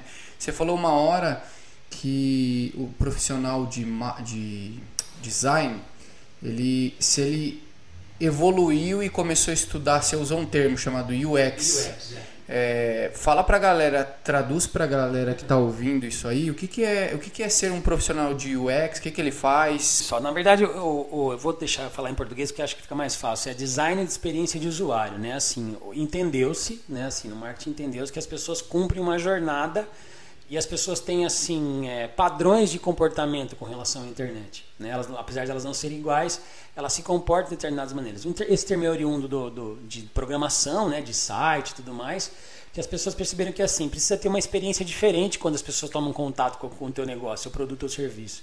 Então começou, começaram a, mapear como que as pessoas se comportam, sabe assim, ah, antigamente fazia seu e-commerce todo bonitinho, categorizado, legal é, lojas americanas, botãozão vermelho, lindo e tudo mais. As pessoas perceberam que assim, o design de experiência do usuário percebeu que, é, de maneira neurocientista, por assim dizer, acho que seria esse o termo correto, que as pessoas não, não apertam botões vermelhos. Né? Percebeu-se que o botão de compra tinha que ser verde. Então quem fez isso foi o design de experiência de usuário. Falou, gente, os botões de, de, de, de, de marketplace, os botões de compra nos, nos e-commerce precisam ser verde. Ah, legal. Então é esse, esse é o, o, o, profissional que trabalha com design de experiência de usuário. Então assim, na hora que ele vai fazer uma arte, por exemplo, vai colocar é, é, UX né, nessa arte, ele sabe que o logo tem que estar de um determinado lado, ele sabe que a, a, fonte tem que estar de uma determinada leitura, um determinado alinhamento, exatamente porque cumpre regras de edição e também porque as pessoas se relacionam daquela forma com aquilo. De melhor maneira sem que elas percebam. Então está na semiótica, sabe? A pessoa vai falar, vai perceber aquilo de maneira leve, vai receber a informação de maneira não agressiva. Então precisa ter essa desconstrução e o design que faz isso é o design de experiência de usuário, né? Assim, a interação, o fluxo do site. Hoje o site é pensado tela a tela, é pensado no deslizar do dedo. Termos mudaram hoje no site. Por exemplo, ninguém usa mais clique aqui no site. Por que, não usa mais clique aqui? Porque 91% das pessoas acessam o site na, no, no, celular. E como é que você dá clique no celular? Clique é o barulhinho do mouse. Não tem mais barulhinho do mouse na hora que você navega na internet. Então as pessoas estão usando toque aqui, acesse, né? toque no, no botão abaixo. Sabe? Então, assim, por quê? Porque esse é um design de experiência de usuário. Eu melhoro a experiência de quem vai usar aquilo que eu vou propor. Seja com texto, seja com estrutura de programação de site, seja com design gráfico mesmo. Então tudo isso tem que ter design de experiência de usuário. E a galera, a galera, a galera absorve isso quando. É, deixa eu ver como é que eu posso perguntar é, quando isso é apresentado para o empresário, para alguém quem vai contratar o serviço, a galera absorve isso numa boa, acha que é importante? Ó, Pedrão, às vezes, às vezes as pessoas não entendem. Só que assim, cara, tá tão impresso no nosso trabalho já isso hoje, no meu trabalho propriamente dito, que assim que as pessoas percebem diferença na comunicação, sabe assim, percebem diferença na comunicação. Isso é fato. E quando eu falo que é por isso que eu faço o que eu faço, as pessoas falam: "Ah, então é isso que é design de experiência do usuário?" Exatamente, é isso.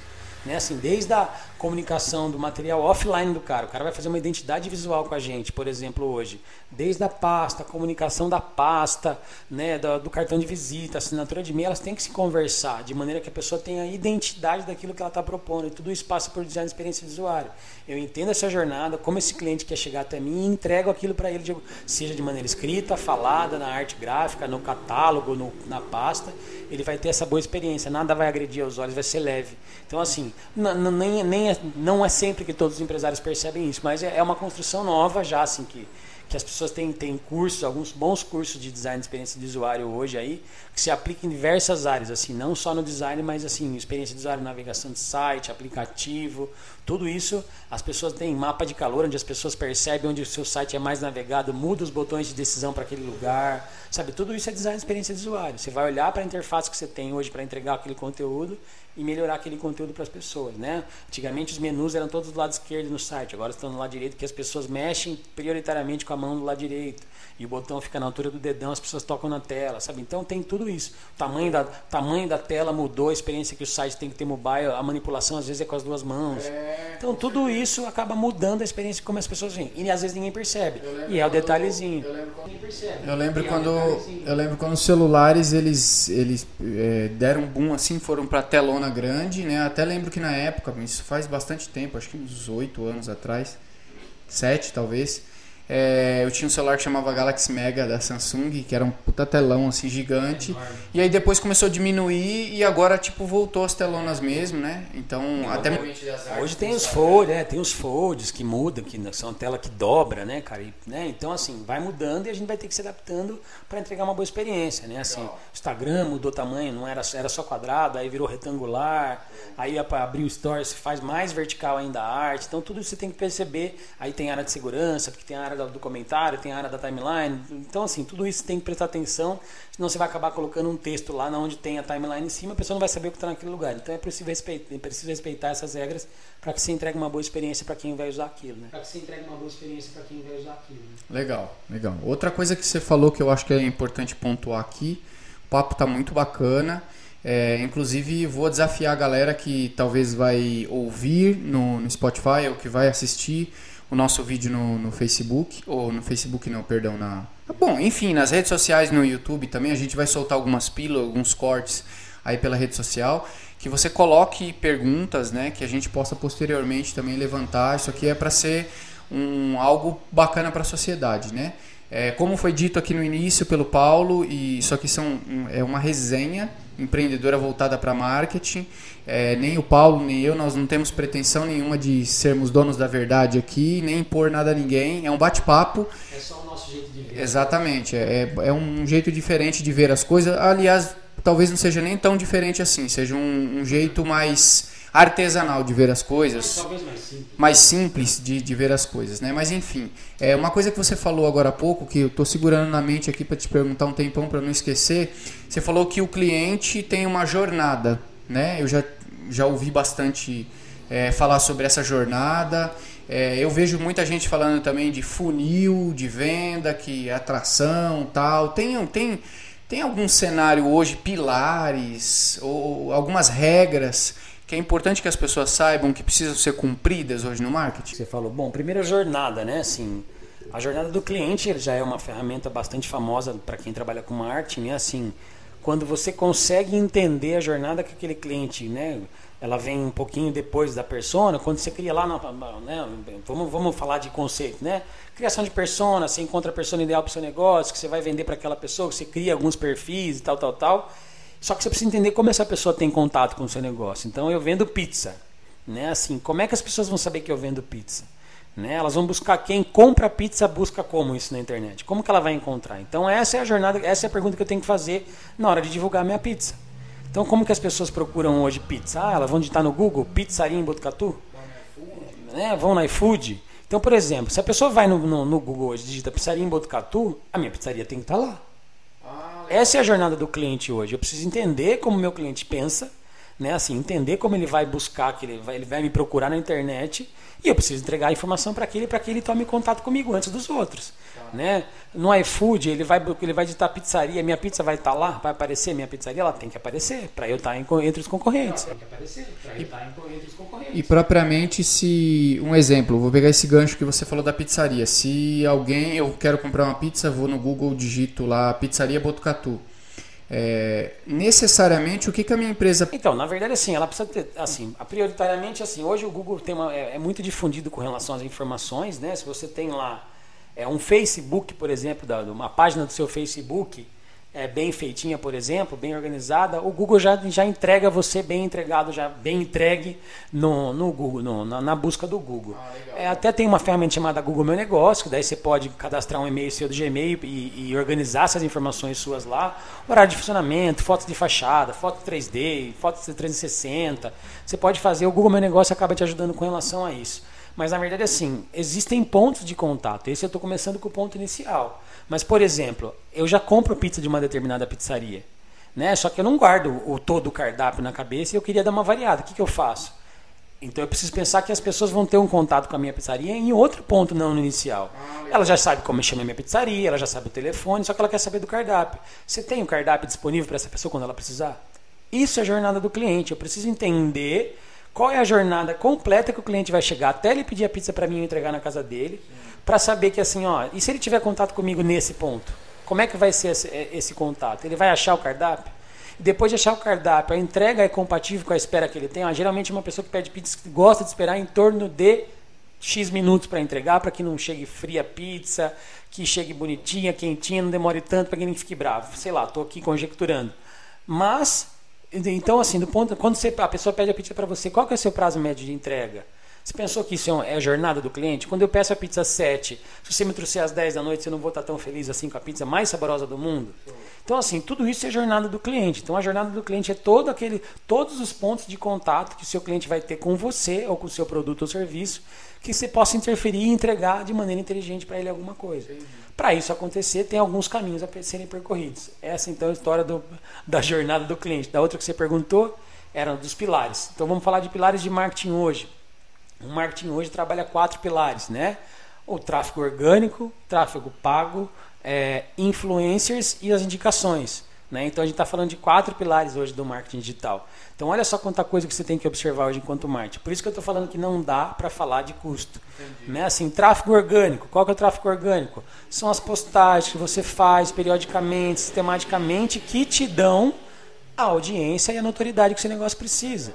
Então, assim, eu preciso postar lá dia sim, dia não, todo dia, é, a cada três dias, eu preciso postar para entregar para minha audiência aquilo que eu sou. É tipo, pra... tipo que a galera chama de, marketing de conteúdo. Isso, é o marketing de conteúdo. Vou gerar o conteúdo para essa galera. Ah, o marketing de conteúdo vai trazer as dicas, faça você mesmo, como é feito tal coisa, ó, meu negócio é esse, eu entrego isso, eu tenho esse serviço, eu tenho aquele produto. E você vai construindo isso na, na sua timeline, no seu feed, no seu stories, né? Então você construiu esse marketing de conteúdo. Em determinado momento, você vai precisar ir para outro pilar. Você vai precisar fazer o tráfego pago. Você vai precisar. E o que é o tráfego pago? É você investir. Se você tem um bom site lá, investir em campanha de Google Ads, fazer lá o seu pixel do Facebook, seus impulsionamentos no Facebook para saber da onde está vindo o resultado da tua campanha.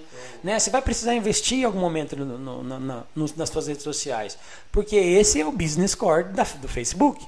Esse é o business core do Instagram mais do que fazer lá a gente ver, a vida das pessoas, compartilhar a nossa vida com as pessoas para que as pessoas nos conheçam, eles querem ganhar dinheiro através da publicidade. Então você precisa pagar em determinado momento. Né? Então, assim, tem o marketing de conteúdo, que é o tráfego marketing orgânico, o tráfego pago, né? que é onde você impulsiona as suas campanhas, assim, ah, devo impulsionar todos os posts? Calma, vamos entender o que, que você precisa impulsionar, o que, que vende, o que, que te retorna. Então, assim, ah, eu vou impulsionar o quê? Se eu vendo roupa. Se eu estou falando como se vestir, eu não preciso impulsionar, eu preciso gerar conteúdo para me tornar relevante. Quando eu for vender aquela roupa que eu falei que tem que se vestir, esse eu preciso impulsionar. Ah, legal. Então, Porque daí você impulsiona aquilo que vai te dar resultado. Entendi. Então você vai contando, tipo, dando uma dica de o que vestir no inverno, por exemplo. Isso, ó. Aí quando eu for falar que eu tenho aquela blusa de inverno na minha loja de roupa, aí eu vou investir. Ah, legal. Porque daí tem possibilidades de eu investir. Aí eu tenho de eu retornar. Eu visto 10 sei lá, vou, vou falar nome genérico, eu invisto 10 naquela, naquele impulsionamento dessa blusa de inverno. Se eu vendi duas ou três blusas, o retorno de investimento Legal. aconteceu. Então não dá para saber. Tem uma proporção disso? Tipo, ah, tem que falar quanto. É, tem uma galera que usa o princípio do Pareto que é 80-20, né? Assim, é, eu gosto de trabalhar bastante. Então, assim, para mim, vamos lá, o, o esforço necessário, como eu falei para você, né? Assim, a gente trabalhou em campanhas em que a gente teve uma energia gigante né, assim, com campanha porque a gente queria dar resultado. Então a gente postava muito todo dia porque precisava dar resultado.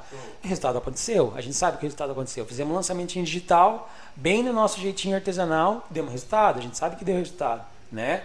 É, então, assim, é, quando você for fazer esse tipo de coisa, direciona para aquilo que vai te dar retorno.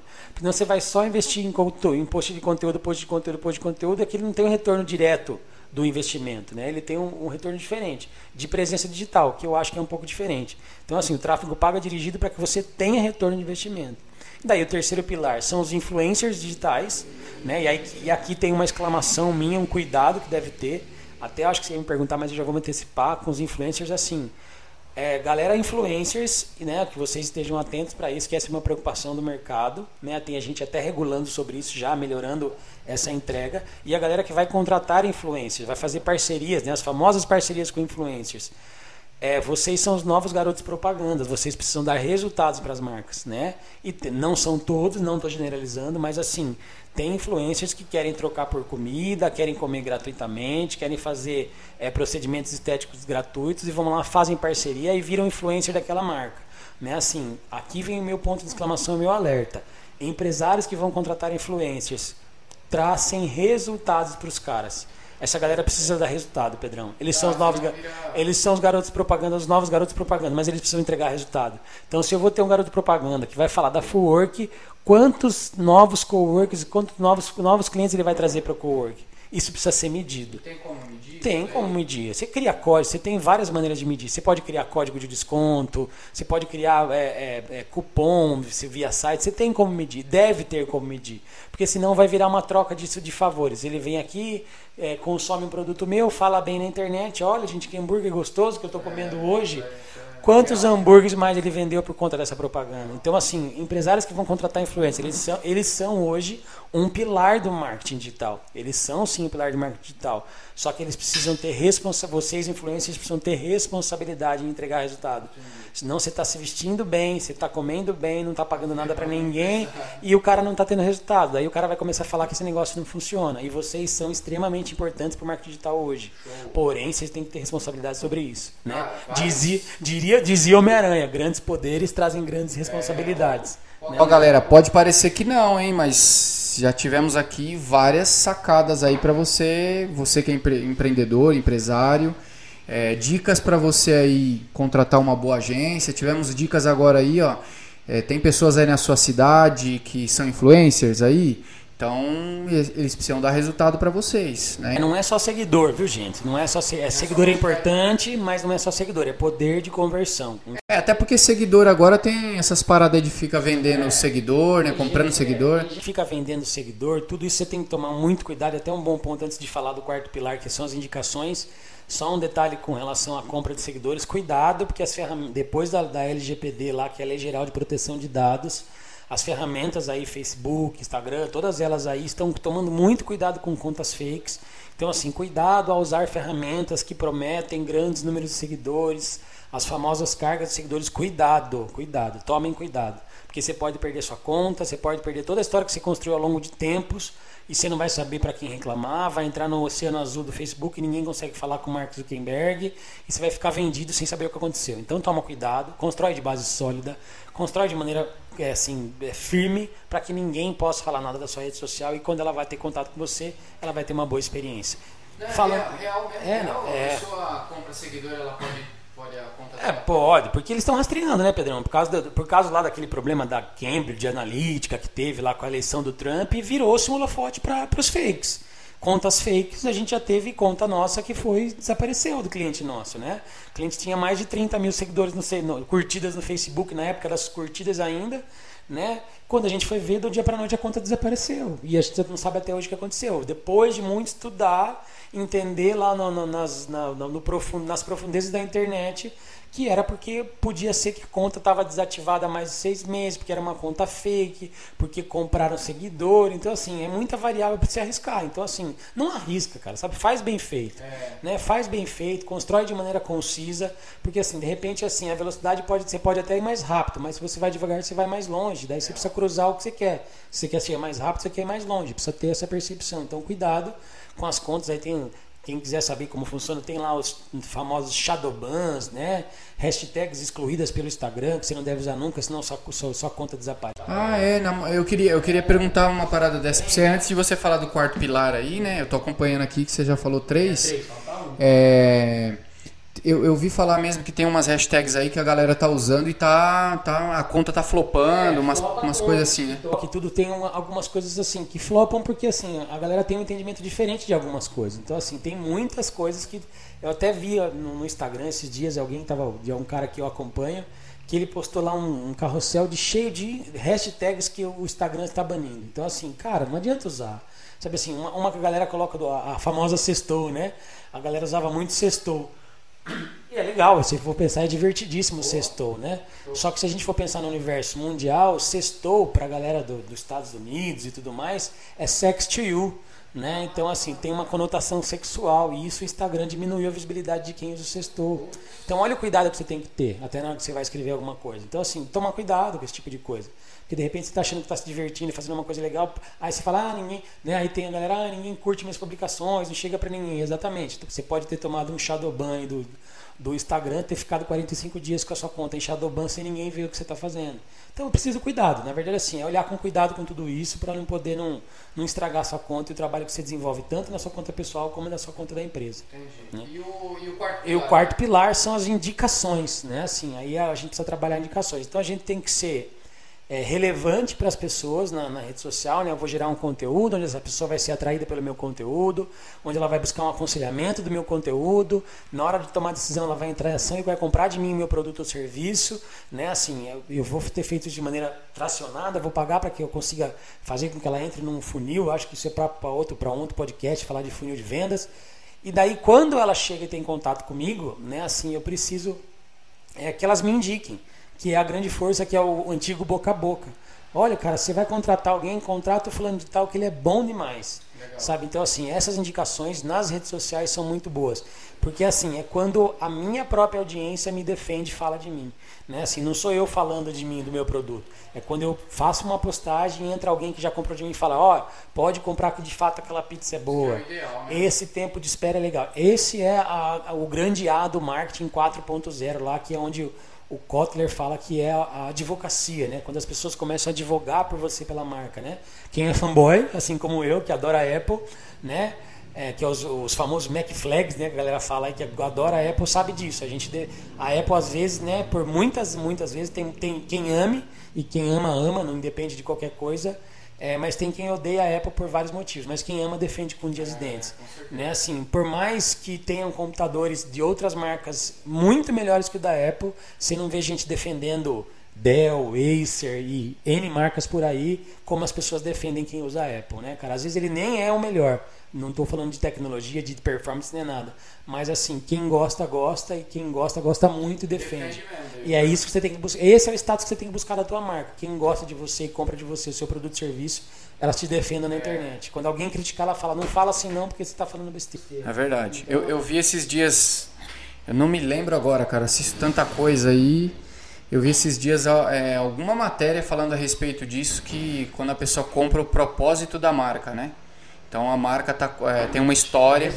Eu acho que foi da É, exatamente. Quando, rapaz, é quando o cliente compra o propósito que tem por trás da marca, né? Então às vezes é até mais cara, tudo, mas é que aquela marca não é só status, ela tem um propósito por trás. Tanto é que se não me falha a memória da Apple, a ideia era é um computador, mas é um computador para quem tem um, um, pensamento diferenciado do mundo, né? Eles até usam isso né, como slogan. Um, grande, um dos grandes slogans da Apple é esse, né? Think different, né? Que é o pense diferente. É. Então, ele já tem como propósito de se você pensa diferente a experiência, ele vai fazer esse coisas diferentes.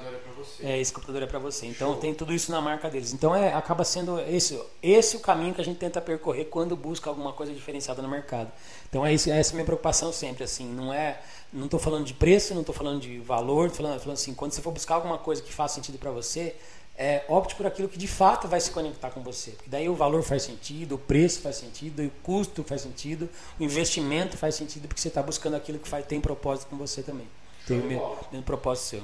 Cara, tem papo pra gente conversar, várias outras, é, várias outras edições aí, né? Outros, outros, outros papos aí. Com certeza a gente vai se conectar aí para conversar mais algumas vezes aí. Mas por hora a gente vai chegando aqui ao final da, dessa quinta, dessa quinta edição aqui do, do quinto episódio aqui do Bicast, né? Que, como eu mencionei no princípio, nós temos o objetivo aqui de é, falar sobre profissionais, profissionais que têm histórias inspiradoras, né? A gente várias várias partes aqui do que você falou hoje da família, tal, é, é dessas oportunidades que profissionais tiveram. Você até mencionou o nome de alguns, né? Talvez até, quem sabe, esses profissionais que você citou o nome aí, que deu oportunidades para você no mercado, possam assistir esse vídeo.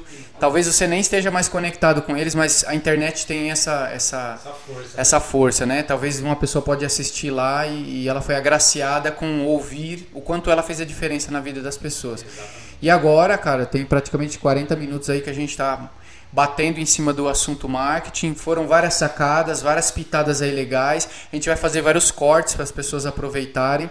E eu quero estender novas possibilidades aí da gente falar sobre outros assuntos, talvez até entrar em alguns temas mais profundamente, né? Você falou do negócio que eu acho sensacional, que é, é o marketing 4.0. Eu gosto também, gosto bastante desse assunto. O próprio livro do, do, do Seth Godin, que é Isso é Marketing. A gente pode fazer uma resenha depois aqui a respeito desse livro. O próprio livro do Kotler, o Marketing 4.0, acho que tem uma galera que curte pra caramba, que vai querer participar também, vai querer fazer pergunta.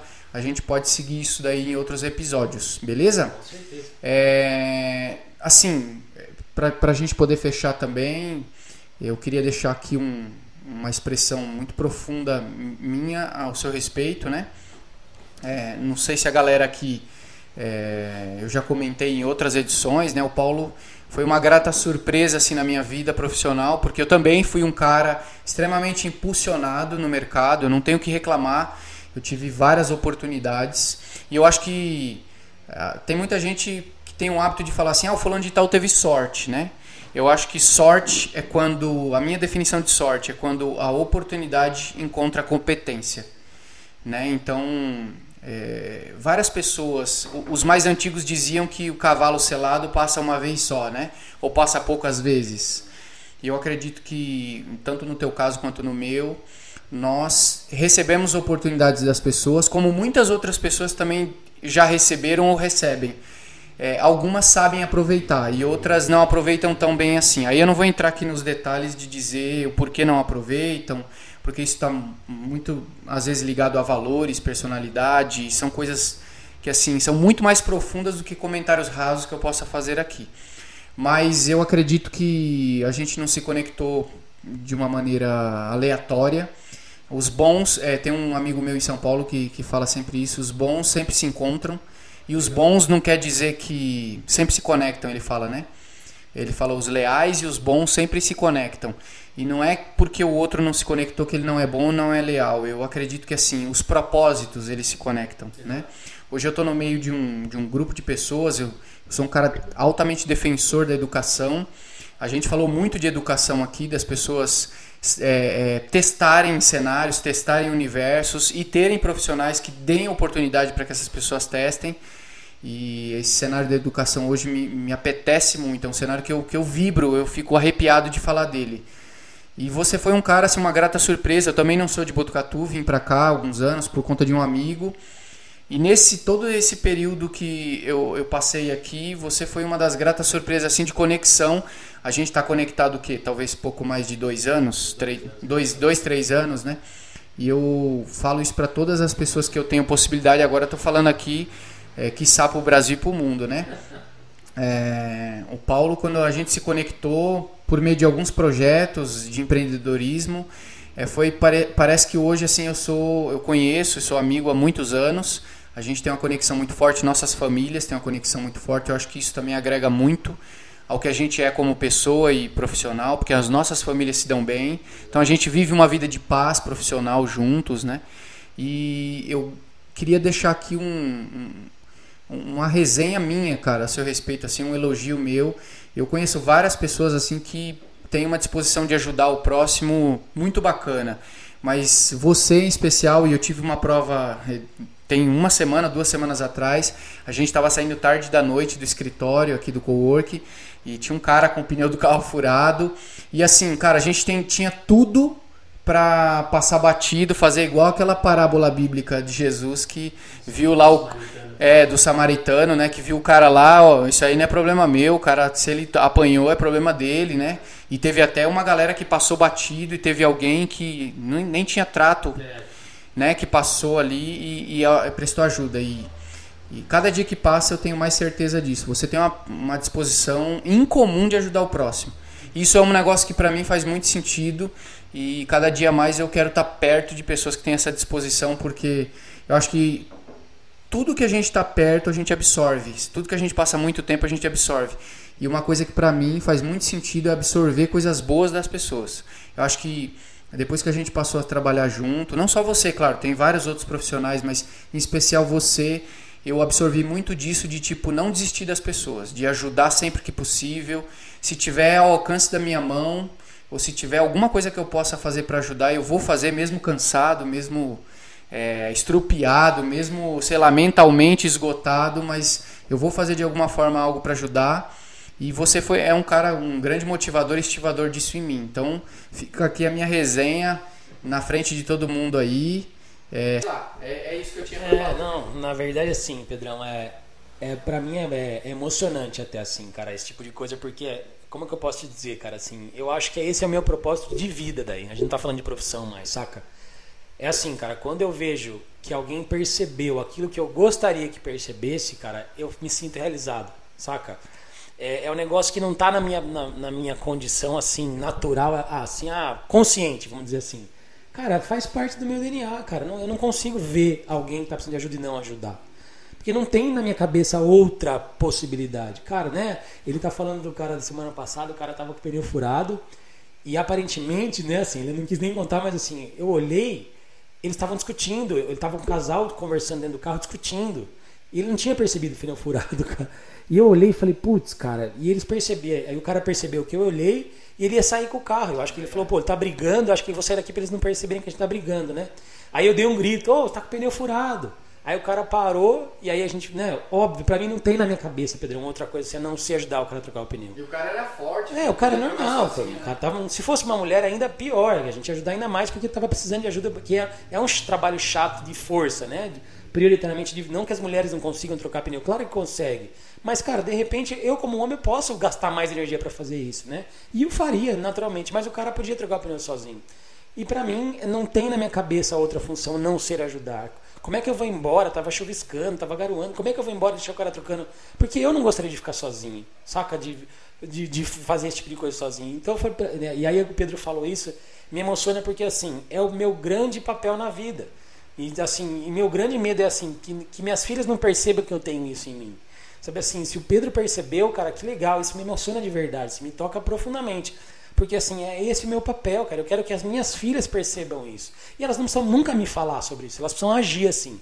Se eu conseguir transmitir esse tipo de valor para elas, de que assim, ó, eu preciso ajudar o próximo, independentemente de qualquer coisa, ou quem seja, ou quem quer que seja, tá bom. E isso para mim tá legal. Sabe assim, eu acompanho algumas pessoas e esse, esses dias atrás eu estava vendo o Gaules falar sobre isso. Sabe assim, cara, independente se eu ajudei se o cara era ladrão ou não era ladrão, sabe assim, eu ajudei o cara a trocar pneu, pronto, é isso que eu queria fazer. Ajudar alguém a trocar um pneu para demorar menos tempo molhado, para que ele gastasse menos energia do que ele ia gastar sozinho.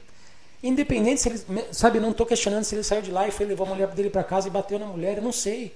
Só que para mim o que importa é o cara gastar menos energia numa, né? sabe assim, a consciência dele com, com da, o dali para frente é dele. Então se você ajuda, se você se propõe a ajudar alguém, cara, de maneira isenta do que vai acontecer, de maneira gratuita, você não tem mais que se preocupar com nada, né? Assim, é esse o papel. E eu fico feliz, cara, assim, de, de, de conseguir transparecer. Até achei legal o termo assim, essa disposição em comum a ajudar. E de fato é, é, é, assim que eu me vejo, assim, cara. Se precisar de ajuda, pode me ligar. Sabe, se estiver precisando de ajuda, pode me ligar, pode ir, pode ir atrás de mim. Muito provavelmente eu não vou falar não. Você vai... Eu sempre brinco assim, se não quer estar perto de mim, é só não me convidar. Eu não fico bravo. Mas se me convidar, muito provavelmente eu não vou falar não, seja para o que for. Para um churrasco ou para te ajudar em alguma coisa, você não vai, você não vai me falar não. E para mim, assim, não tenho essa de difícil. Pedro sabe disso, ele trabalha comigo. E uma coisa que eu não gosto é assim, ó, não dá. Ah, não, não tem como fazer isso. Você falou isso para mim, você vai ativar o modo desafiado. Eu fui desafiado pela palavra não, então eu vou fazer dar. Né? Assim, independente do que seja, eu vou fazer dar certo. Ah, meu carro acabou a bateria, não tem como fazer nada agora. Tem. Vamos achar um cabo, nós vamos resolver agora um cabo de bateria, nós vamos ligar para fulano, nós vamos dar para ciclano, e nós vamos resolver seu cabo de bateria. Né? Assim, ah, não, não dá para fazer tal coisa porque o HD quebrou. Dá. Vamos respirar, a gente chora, né? A gente chora quando o HD dá pau, chora, respira fundo, mapeia os prejuízos e vamos resolver. Porque tem como. Né? A gente até brinca com o Clóvis fala isso, né, Pedrão? Tem o cérebro do tamanho normal, comeu alface na infância, né? tomou leite quando era criança, então dá. Então, assim, então isso faz de mim assim uma pessoa ainda mais feliz por tudo que a gente conversou hoje. Eu fico ainda mais feliz pelas palavras e, e sei que vindo de você que não tem né, necessidade nenhuma de falar nada, porque a gente vive todo dia, eu fico ainda mais feliz pela, pela percepção. Show de bola. E, e esse comentário aqui é sem demagogia mesmo. A gente é, duas semanas atrás, eu, eu, você sabe que eu lidero um projeto de jovens empreendedores e eu fiz um desafio à galera para a gente transbordar na vida das pessoas. Cara, tem muito mimimi na internet, muito hater, muito isso. Cara, eu respeito também. Você quer falar, você se sente poderoso atrás das câmeras. Vai lá, a vida é sua, Deus deu livre-arbítrio para cada um cuidar como quer mas está na hora da gente parar de apontar culpado para as coisas, para a vida e a gente estender mais a mão, sentir mais, sentir-se mais humano, ajudar mais as pessoas. Tem tanta gente que a gente pode elogiar, usar a internet, usar a rede social para potencializar a vida das pessoas e tem muita gente ainda usando só para destruição, né? E se eu pude com esse comentário aqui é, despertar algo em alguém para que você também transborde na vida de outra pessoa no dia de hoje, assista esse vídeo ou então ouça esse áudio e até antes de terminar esse dia, pega seu celular, escreve uma mensagem ou grava um vídeo e transborda na vida de outra pessoa, elogia o trabalho de outra pessoa, ou pelo menos alguma característica que aquela pessoa tem. Para que a gente pare com essa, com essa balela de só ficar fortalecendo os erros das pessoas. Né? Nós é, não somos não, Eu falo isso sempre, cara. Nós não somos só os nossos erros. Porque assim, se a gente for parar para olhar para as pessoas até onde elas erram, ninguém serve. É. Ninguém serve. E é sem exceção, Pedrão, é sem exceção, cara. Se a gente for olhar, pra, se eu for gostar de alguém até onde ela errou comigo, ninguém vai te servir. E, e, amar é isso, né, cara? A gente gostar de alguém além dos erros, apesar dos erros apesar delas. Dos erros. Não é além, é apesar dos erros. Então eu gosto das pessoas apesar dos erros. Então por isso que não me importa quando ela erra. Ah, então os caras te ferram toda vez, sempre, você não tá nem aí. É quase isso. Eu não tenho sangue de barata. Mas assim, as pessoas são também erros. A gente é composto de erros e acertos. E quando eu erro, eu sou passível de errar. Eu não sou perfeito. Mas quando eu acerto, eu também sou passível de acertar, porque eu também não sou só erro. Então, se você vai gostar de mim até o momento em que eu errei, você não vai precisar estar comigo muito tempo. Porque eu erro muito, porque eu faço muito, eu tento muito. Eu sou o cara que mais erra pênalti no futebol, porque eu sou o cara que mais bate pênalti no futebol. E eu não estou falando nem de quantas vezes eu acerto, estou falando dos meus erros. Eu erro muito pênalti jogando bola. Porque eu gosto de bater muito pênalti jogando bola. Então você que bate dois pênaltis e acertou dois, você vai fazer mais gol do que eu numa proporção. Porque eu vou bater 80. E eu vou errar 46, 57, 32. Eu não sei quantos eu vou errar. Mas eu vou bater mais pênalti que você. Sim. Então, assim, se você vai gostar de mim até a hora que eu der mancada com você, muito provavelmente a gente não vai ser amigo. Ah, isso é legal. Muito provavelmente você não vai chegar em casa às 3 horas da manhã, eu vou estar de meia pra gente bater papo, tomar cerveja e jogar videogame. Porque daí não vai fazer sentido você ser meu amigo se você gosta de mim só até a hora que eu não te dou mancada. Então, assim, é, e, eu, e eu sou assim. Eu gosto das pessoas, né? Quando eu gosto, eu gosto das pessoas apesar dos erros delas. Né? E, assim, não, eu não paro na hora do erro. Né? Assim, não adianta você ficar, ah, então o cara vai te fazer sacanagem a vida inteira. Não vai porque eu não sou bobo. Mas eu gosto das pessoas apesar dos erros Show. Gostam das pessoas além, apesar dos erros delas. Legal, cara. Foi um papo muito legal, curti pra caramba. Tenho certeza que quem ouviu, quem vai ouvir, quem vai assistir também, quem assistiu, é, vai curtir pra caramba. Que são pessoas que sofrem, que empreendem, que estão em áreas, têm famílias, que têm uma vida fora do trabalho, fazendo uma resenha aqui empreendedora sobre o assunto. Eu tenho certeza que a galera que ouvir vai se sentir inspirada e motivada. A gente cumpriu o papel desse quinto episódio aí do Bicast. Legal, legal. Eu, eu também fico muito feliz de ter participado do quinto episódio. Né? Assim, fico ciumado porque foi só o quinto, galera. Participei do projeto, ele só me chamou no quinto. Brincadeira, na verdade, foi, fico muito feliz assim de, de poder contar um pouco da minha história, que as pessoas saibam, porque às vezes as pessoas também que vão ter contato com o podcast vão falar: "Ah, entendi como ele é, então. Agora de repente pode me conhecer um pouquinho melhor." E pode continuar com o ranço de mim se não gostar de mim, porque eu não sei se eu vou agradar todo mundo de fato, e não é a minha intenção né? Assim, talvez você vai continuar com ranço de mim, mas agora pelo menos você sabe por que, que você tem ranço de mim, né? Assim, por que, que eu me difiro das pessoas, por que eu sou diferente, é, como diria Charlie Brown, nem melhor nem pior, só tentando evoluir, né? Não, não quero nem, nem, só quero procurar evoluir sempre, então assim, é, assim, meu recado final seria esse, assim, busque sempre evoluir, né? Assim, não precisa ser melhor nem pior que ninguém, só busque evoluir, seja diferente naquilo que você faz. Show de bola. Então, com essa frase aí, a gente encerra o quinto episódio do Bicast. Vou aproveitar aqui e fazer a resenha final. Estamos, estamos aqui na Full Working, é um co-work, um espaço compartilhado de trabalho. Agradecer a Adriana, que é a proprietária aqui, onde a gente trabalha, que forneceu aqui, deixou que a gente gravasse esse quinto episódio aqui. E vários outros vão ser gravados aqui, porque tem aqui dentro tem muitos profissionais legais que a gente vai fazer resenha com eles também. Agradecer também ao Paulo é, por ter se disposto aí, deixado a família tal, para passar esse tempo aqui de, tá fritando. é, de bate-papo aqui com a gente e também é, lembrar vocês que os episódios do Bicast eles são quinzenais, então acompanhe a gente aí no Spotify, Bicast, que é um canal de empreendedorismo e de papos aqui descontraídos e rasgados também. Estamos também no YouTube, canal Bicast, beleza? Galera, valeu, foi muito legal estar com vocês. Paulão, Valeu, Pedrão. Tamo junto. Valeu aí, cara. Obrigado, viu? Valeu, rapaziada. Show de bola. Até a próxima, grande abraço, valeu, até mais. abraço, tchau, tchau. Esse foi o Bicast, quinta, quinto episódio. Grande abraço a todos vocês.